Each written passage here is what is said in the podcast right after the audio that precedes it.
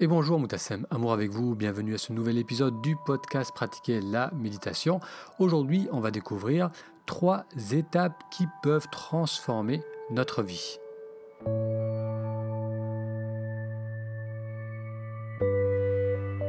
Si c'est la première fois que vous découvrez ce podcast, bienvenue. J'y parle de méditation et de comment méditer nous aide à nous reconnecter à la joie de vivre le moment présent. On va donc découvrir dans un instant les trois étapes pour transformer en profondeur notre quotidien. Ce que vous allez découvrir est l'enregistrement d'un épisode que j'ai fait en direct.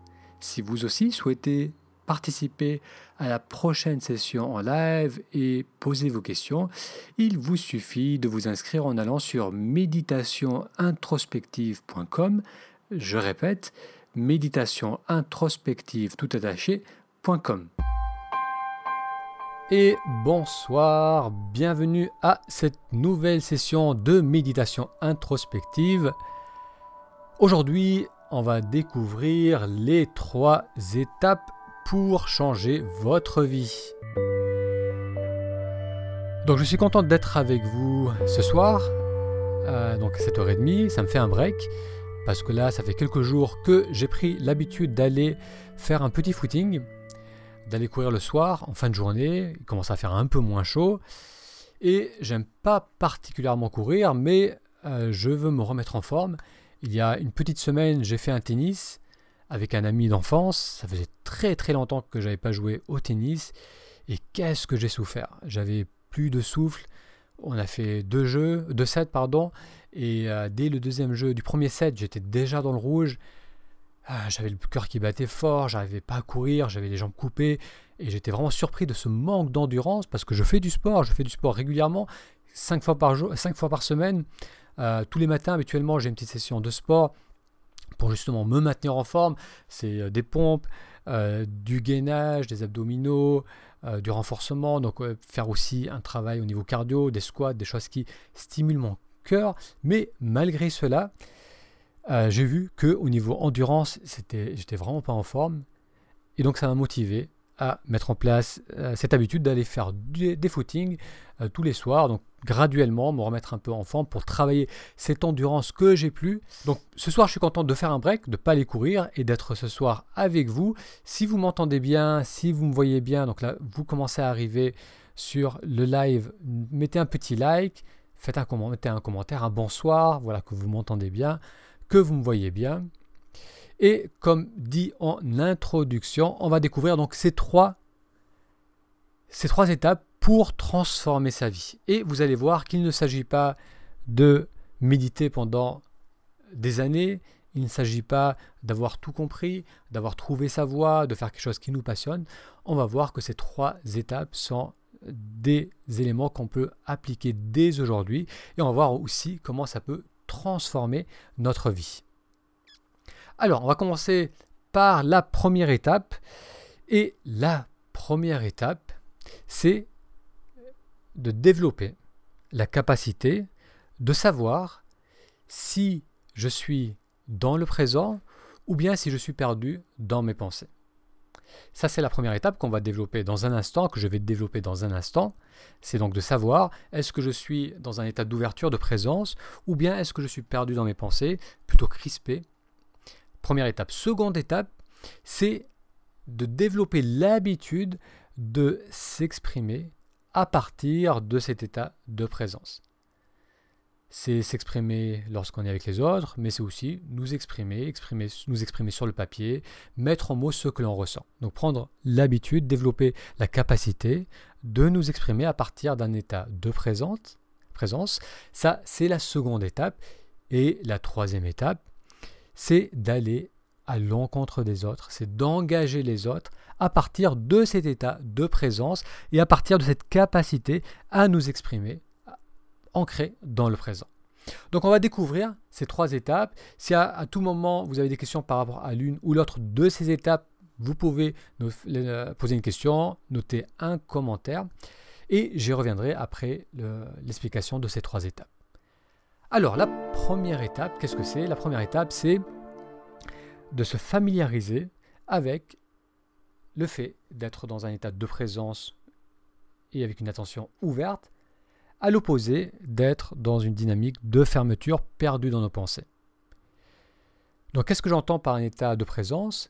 C'est tout simplement lorsque l'attention s'ouvre et qu'on devient attentif à ce que l'on voit, donc je regarde réellement ce qu'il y a devant moi, à ce que l'on entend, c'est être attentif à son corps, peut-être à la respiration, à sa posture, c'est d'être aussi attentif à, aux pensées qui peuvent émerger en soi et à ce que je ressens au niveau émotionnel. Donc ça, c'est l'attention ouverte, c'est lorsque on est dans le moment présent. À l'opposé de cela, c'est lorsqu'on se perd dans les pensées. C'est une fermeture, donc c'est vraiment une fermeture au niveau du corps, c'est une fermeture au niveau du mental qui se fige sur une succession de pensées. Et vous pouvez d'ailleurs bien le voir chez les autres, c'est bien plus facile de le voir chez l'autre que chez soi. Euh, vous on a tous vu une personne qui était perdue dans sa rêvasserie, donc la personne est assise, on peut la voir assise, un peu immobile, le regard fixe, perdue dans les pensées. Vous allez peut-être parler à cette personne, elle ne vous entend pas parce qu'elle est complètement perdue et elle n'est pas attentive à ce qui est, elle n'a pas une attention ouverte, elle n'est pas présente avec ce qu'elle perçoit. À l'opposé donc, euh, donc on a l'attention fermée et on a vu aussi qu'il y avait donc cette attention ouverte.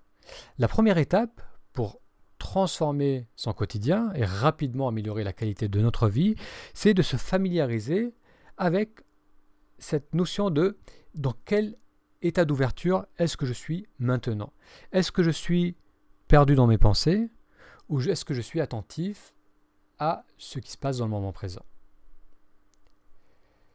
Alors pour pouvoir faire cela, la pratique de la méditation offre une grande aide parce que ça va nous permettre de vraiment toucher ce que c'est d'être présent et surtout aussi ce que c'est de se perdre dans les pensées, parce que bien souvent on n'en a pas conscience, c'est notre mode par défaut, on est tout le temps dans les pensées, on, pense au futur, on ressasse le passé, on, est dans, dans, un mode automatique, lorsqu'on a interagi avec les autres, on est également dans un mode automatique, et c'est de prendre conscience de cela, c'est de régulièrement tout au long de notre journée, se demander est-ce que je suis présent ou est-ce que je suis perdu dans mes pensées?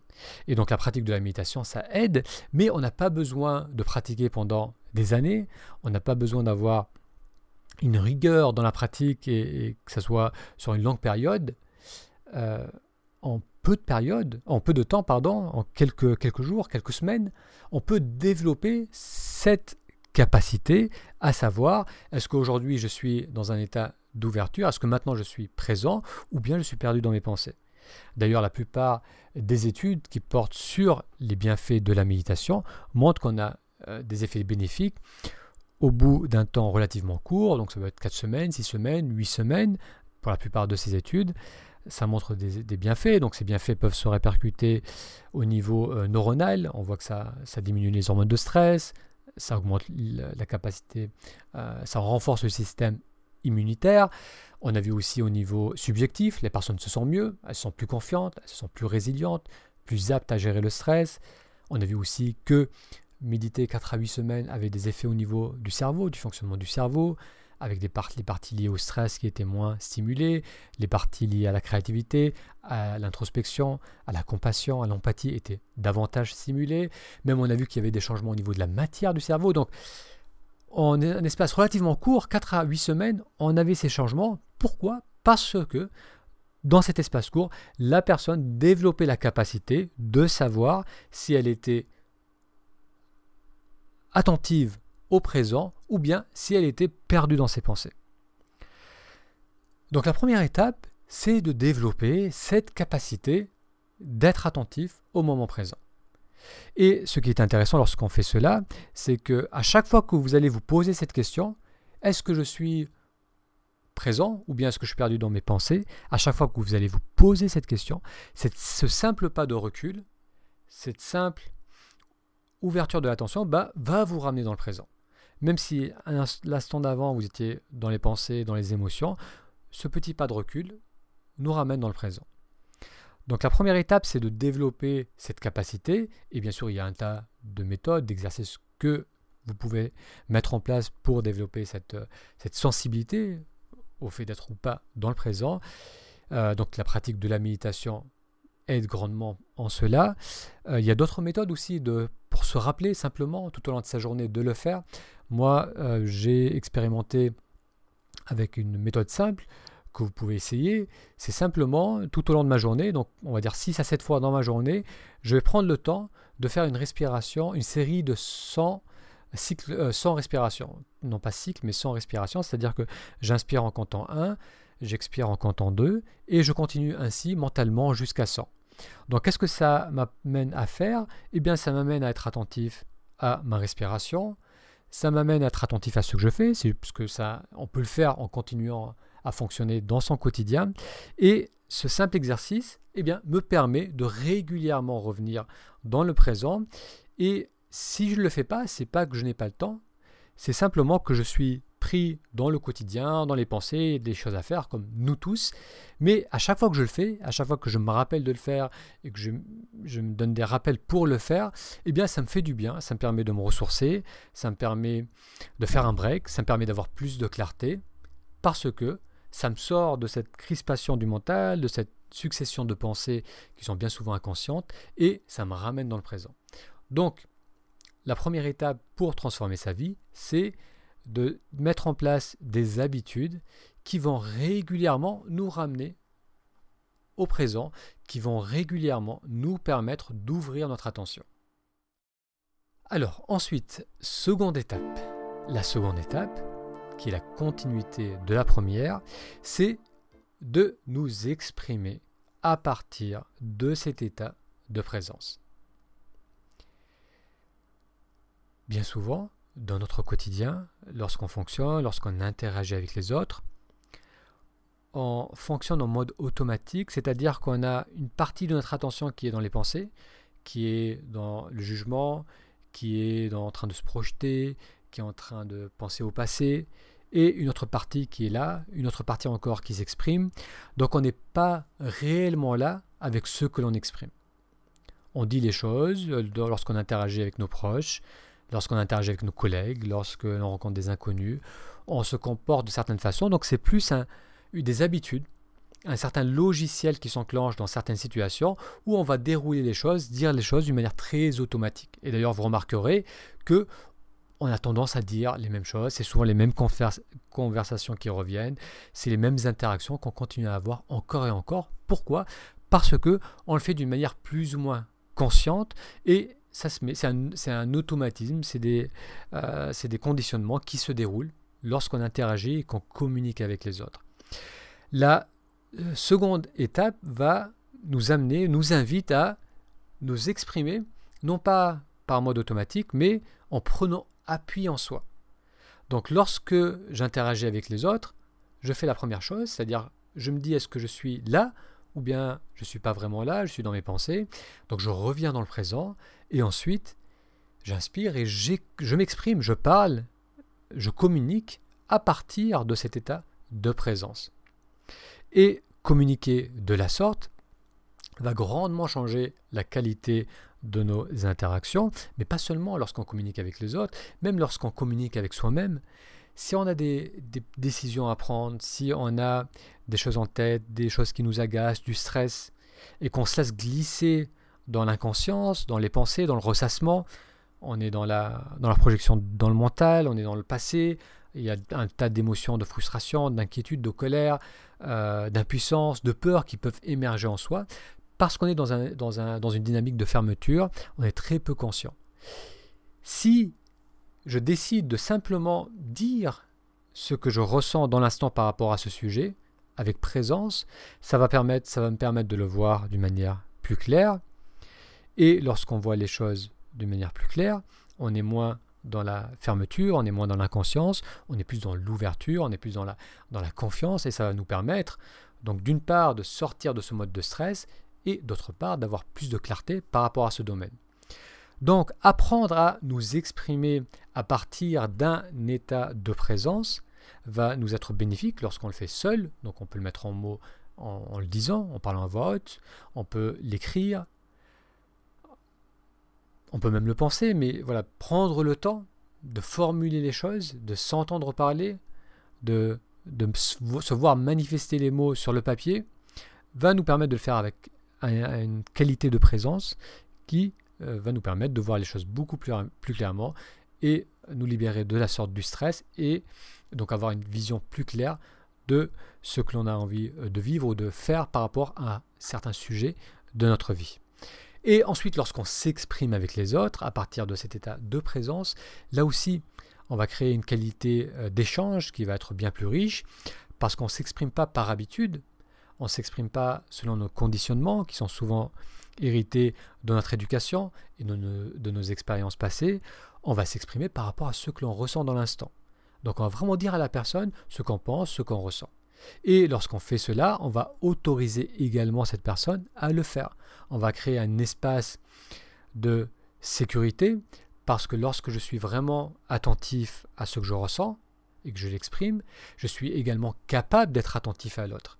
Et lorsqu'on est vraiment présent avec l'autre, derrière cela, la personne perçoit qu'il n'y a pas de jugement. On est juste là, présent avec la personne. On n'est pas perdu dans, nos pensées, on n'est pas dans les jugements, on n'est pas en train de réfléchir à ce qu'on va dire juste après. On est juste là, vraiment attentif à cette personne. Et la personne va le percevoir et on va lui donner donc cet espace pour qu'elle puisse également exprimer vraiment ce qu'elle ressent. Alors j'ai un ami qui, un ami, du moins une bonne connaissance, on va dire, que je vois, que je connais depuis très longtemps, je connais depuis bien une 25-30 ans, que je vois régulièrement.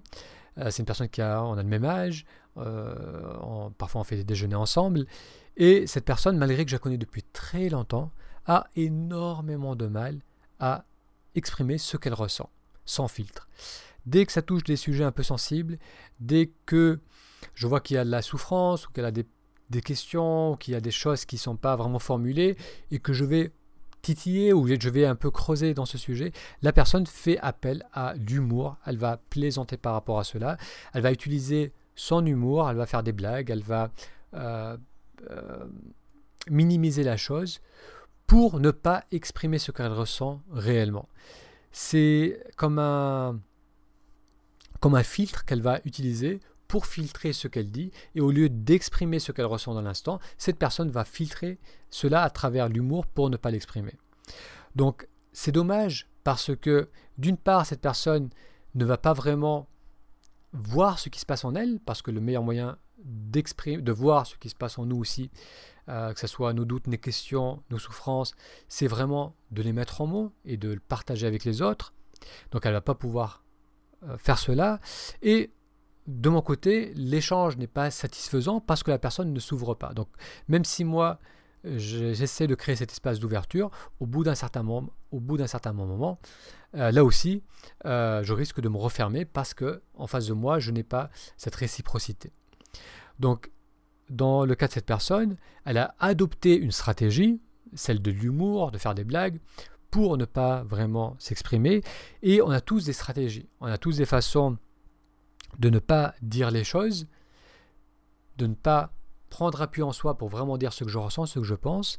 On a des stratégies qui, malheureusement, entre guillemets, fonctionnent très bien parce que ça nous permet de, naviguer notre vie sociale, ça nous permet euh, de jouer certains rôles dans certaines situations avec certaines personnes qui peuvent fonctionner. Donc cette stratégie peut fonctionner pendant un certain temps, mais au fond, on ne sera pas satisfait parce qu'on ne dira pas qui il en est. Et si on n'exprime pas réellement qui il en est, eh bien, on ne pourra pas être vu pour ce que l'on a envie de vivre. On ne sera, on sera pas perçu pour nos valeurs profondes, pour ce qu'on a envie de partager. Et donc, il y aura toujours un sentiment d'insatisfaction, une incapacité à dire vraiment qui l'on est. Donc, on vient de voir que la première étape, c'est de prendre appui en soi, de prendre l'habitude de se dire est-ce que je suis dans le présent ou bien est-ce que je suis perdu dans les pensées? Et la seconde étape, c'est de s'exprimer à partir de cet état de présence.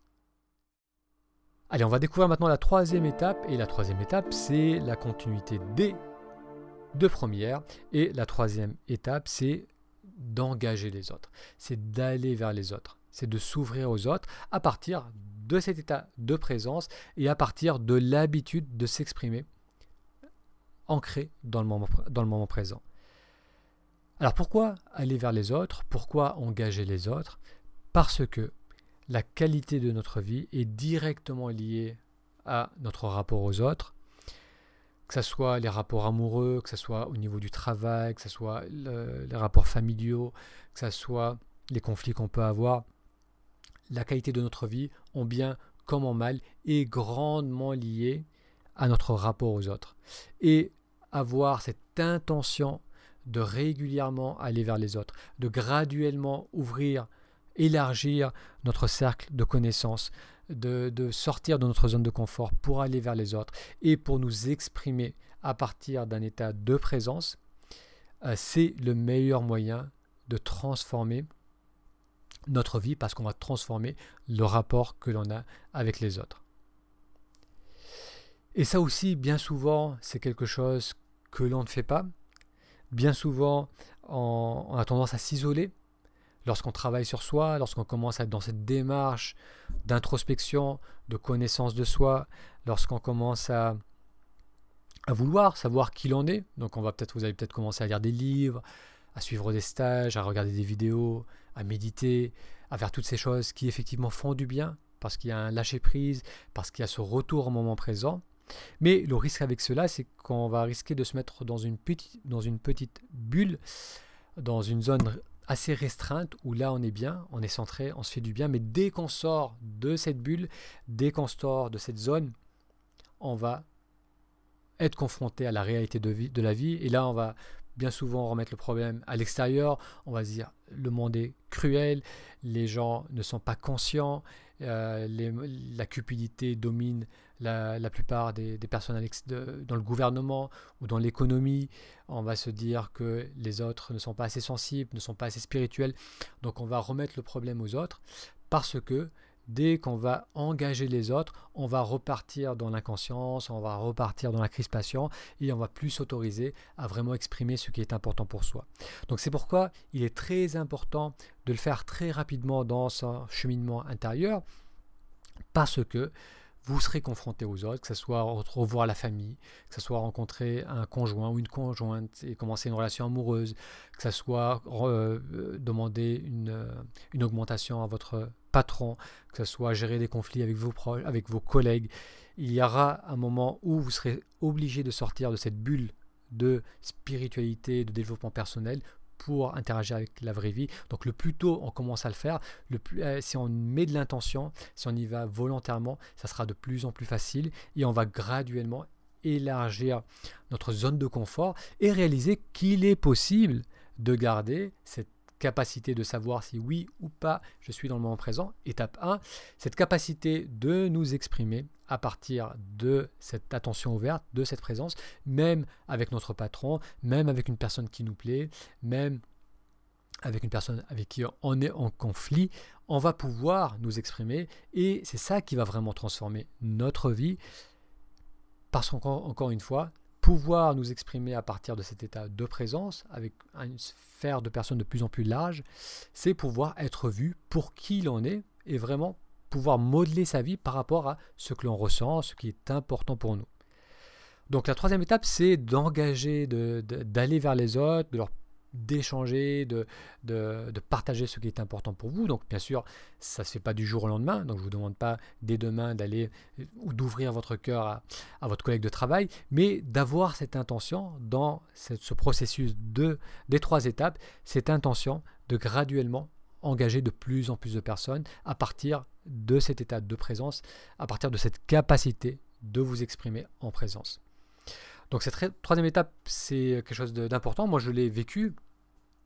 Euh, je l'ai vécu, j'ai vécu pendant assez longtemps, où je me suis mis dans cette bulle, justement, dans cette bulle d'étudier, de lire des choses qui m'intéressent, de ressentir cette, joie, de voir qu'il y avait d'autres personnes qui pensaient comme, moi, de, faire des retraites, de passer du temps dans la nature, euh, d'écrire même. Donc j'avais l'impression de partager à travers l'écriture et c'était un certain partage, mais ça restait dans une bulle de confort. Et il y a deux ans de cela à peu près, euh, j'ai commencé à prendre conscience, à, prendre conscience pardon, que je me suis isolé et que je commençais à souffrir d'un sentiment euh, de solitude et surtout d'un manque de connexion avec les autres. Donc j'ai creusé cela et j'ai graduellement voulu m'ouvrir à nouveau, aller à nouveau vers les autres. Et là, je peux voir à quel point ça enrichit le travail ensuite d'introspection, le retour vers soi. C'est, on est vraiment un être social, euh, le, rapport, le rapport à l'autre et ce qui, est, ce qui nous nourrit, ce qui nous permet de mieux se connaître. C'est, c'est vraiment comme cela que l'on grandit et c'est vrai qu'il y a une part d'isolation ou d'introspection où l'on va se recentrer, se faire du bien, mais tout aussi important, c'est d'aller vers les autres. Et entre parenthèses, euh, cette, euh, cette, évolution d'être fermé dans ma bulle et d'aller vers les autres, je l'ai partagé, j'ai partagé dans un livre que j'ai ici d'ailleurs. Euh, c'est un roman où je relate les étapes par lesquelles je suis passé et qui m'a fait passer d'une dynamique de fermeture vers l'envie de m'ouvrir aux autres, d'aller vers les autres et ça également, et je partage également que le fait de faire cela enrichit notre cheminement euh, de connaissance de soi, de développement personnel. Alors, je vais voir quelques commentaires. Isabelle note bonsoir. L'humour est une défense qu'utilisent les hypersensibles, c'est une protection.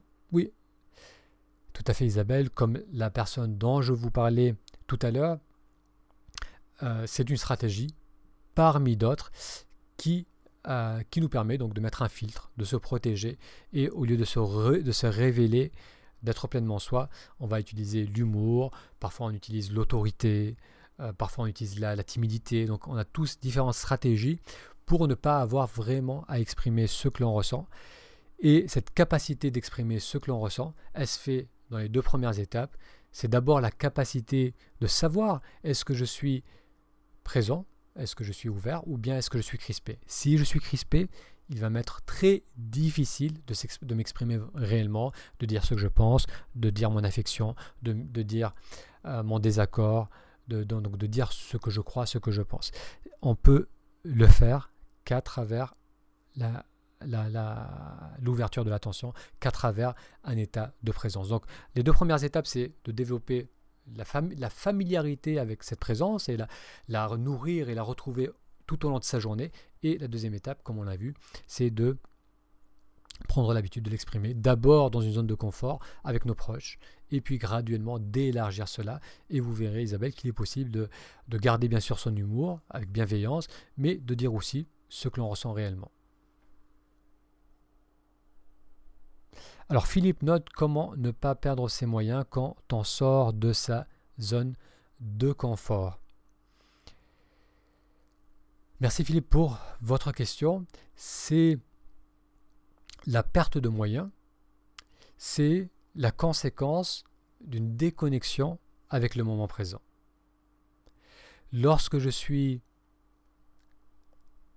perdu euh, dans mes pensées, parce que je suis en mode de stress, lorsque par exemple vous devez, on doit prendre la parole en public, lorsque je dois exprimer mon, affection ou, parler à une personne qui me plaît, et que je commence à avoir une crispation en moi, un espèce de langage en, arrière, en, arrière, en écho qui, qui, tourne dans ma tête, lorsque j'ai l'impression de, de, perdre ma, capacité à réfléchir, à exprimer mon, mon, intelligence, mon humour, à écouter la personne, tout cela est dû à une fermeture, à une crispation qui est due à une déconnexion avec le moment présent. Donc le seul moyen de garder l'accès ouvert à nos ressources, c'est euh, de développer la capacité d'être ancré dans le présent. Donc c'est pas quelque chose qu'on va faire dans l'arène, c'est-à-dire c'est pas lorsqu'on est dans le cœur de la, situation de stress que tout d'un coup on va se dire bah allez, je vais m'entraîner à être dans le présent et à m'exprimer à partir de cet état de présence.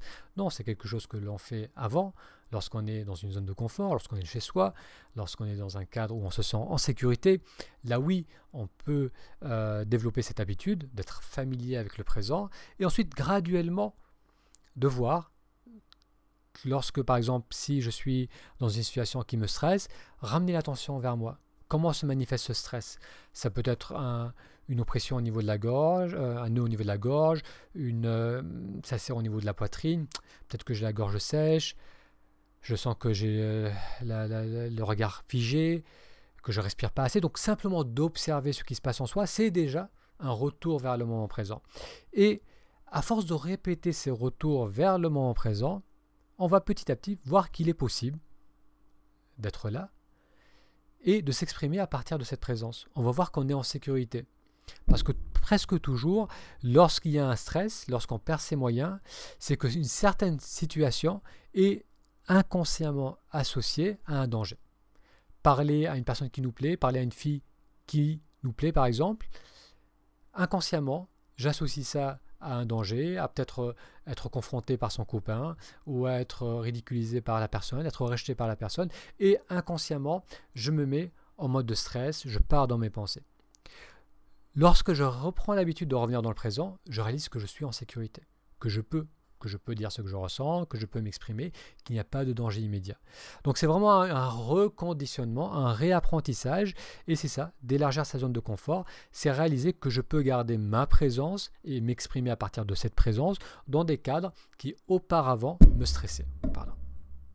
Alors Isabelle Biquet note que méditation et engagement social sont les deux clés du bonheur selon Alexandre Jolien. Alors Alexandre Jolien, je connais, mais je n'ai pas lu ses livres, mais ça semble bien rejoindre ce que l'on a découvert euh, durant cette discussion aujourd'hui. C'est qu'effectivement, méditation, ce retour vers soi, et ensuite aller vers les autres, s'engager à travers les qualités, les compétences que l'on a avec les autres, c'est, je crois également, euh, le meilleur moyen de transformer sa vie et de s'épanouir. Donc vous avez vu que ces trois clés, ça ne nécessite pas de tout comprendre, de tout changer, de trouver vraiment ce qui nous passionne, de trouver sa voie. Ça ne nécessite pas d'être tout le temps dans un état de calme, ça ne nécessite pas d'avoir une pratique euh, sur des années et d'être toujours capable d'être dans le présent, mais ça nécessite, cela nécessite d'avoir cette intention, d'être attentif à là où mon, mon attention se trouve, de prendre l'habitude de s'exprimer, de m'exprimer à travers mon état de présence et de nourrir l'envie d'aller vers les autres. Et ça, c'est le travail que je vous propose de faire dans le programme de six semaines de méditation introspective. Euh, c'est donc de développer la capacité de savoir, donc mettre en place des outils, des, des, exercices qui vont vous permettre de savoir si vous êtes dans le présent ou si vous êtes perdu dans vos pensées. C'est aussi de faire cet exercice, de vous exprimer avec moi, avec vos proches, lorsque vous êtes seul à partir de cet état de présence et ensuite de voir comment cela se manifeste lorsque, lorsque vous allez euh, interagir avec les autres. Donc c'est un travail qui est assez euh, vaste dans le sens que ça va développer des outils euh, de, de, présence, donc ça va vous donner les outils pour développer votre capacité de présence et aussi ce que cela va permettre, c'est une meilleure connaissance de soi parce que lorsqu'on commence à s'exprimer à partir d'un état de présence et que l'on fait cela avec notre personne, eh bien, il y a des choses qu'on va découvrir par rapport à soi-même. Des, éléments qu'on n'a pas l'habitude de voir, de comprendre, parce que on est plutôt dans un mode euh, de, de perte dans les pensées, on est dans la projection, on est dans la fermeture, et lorsqu'on est dans la fermeture, on est dans le passé, c'est simplement le passé qui se reproduit, c'est les mêmes logiciels qui tournent, mais lorsque l'on ramène l'attention vers le présent et qu'on s'exprime à, partir de cet état de présence, eh bien on va découvrir des éléments par rapport à ce qui nous anime, ce qu'on a vraiment envie de faire, pourquoi on bloque par rapport à certains domaines de notre vie, pourquoi on a bloqué dans certains, on se sent bloqué dans certains domaines depuis longtemps. Ça va permettre de les mettre en lumière, de développer notre perspective, d'avoir différents angles de vue par rapport à cela et de s'en libérer. Bien, donc pour en savoir plus sur ce programme de 6 semaines de méditation introspective, le plus simple est d'aller sur le lien méditationintrospective.com. Euh, je répète, méditation introspective tout attaché.com. Ça vous permettra de découvrir le programme. Ça vous permettra également de faire des sessions découverte. Ça, c'est une courte session de 20, de 20 minutes, 20-30 minutes, où l'on se retrouve donc par Skype ou par WhatsApp ou par téléphone.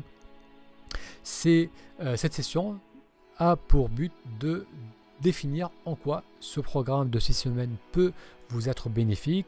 Euh, je répondrai à vos questions, je vous poserai des questions et on, on identifiera ensemble comment ces trois étapes, comment mettre en place ces trois étapes vont vous aider à améliorer la qualité de votre vie en améliorant le rapport que vous avez avec vous-même et le rapport que vous avez avec les autres. Merci d'avoir suivi cet épisode. Si vous aussi souhaitez participer à la prochaine session en direct, il vous suffit d'aller sur méditationintrospective.com, je répète, méditationintrospective.com. Je vous souhaite une excellente journée et je vous donne rendez-vous à très bientôt pour un prochain épisode.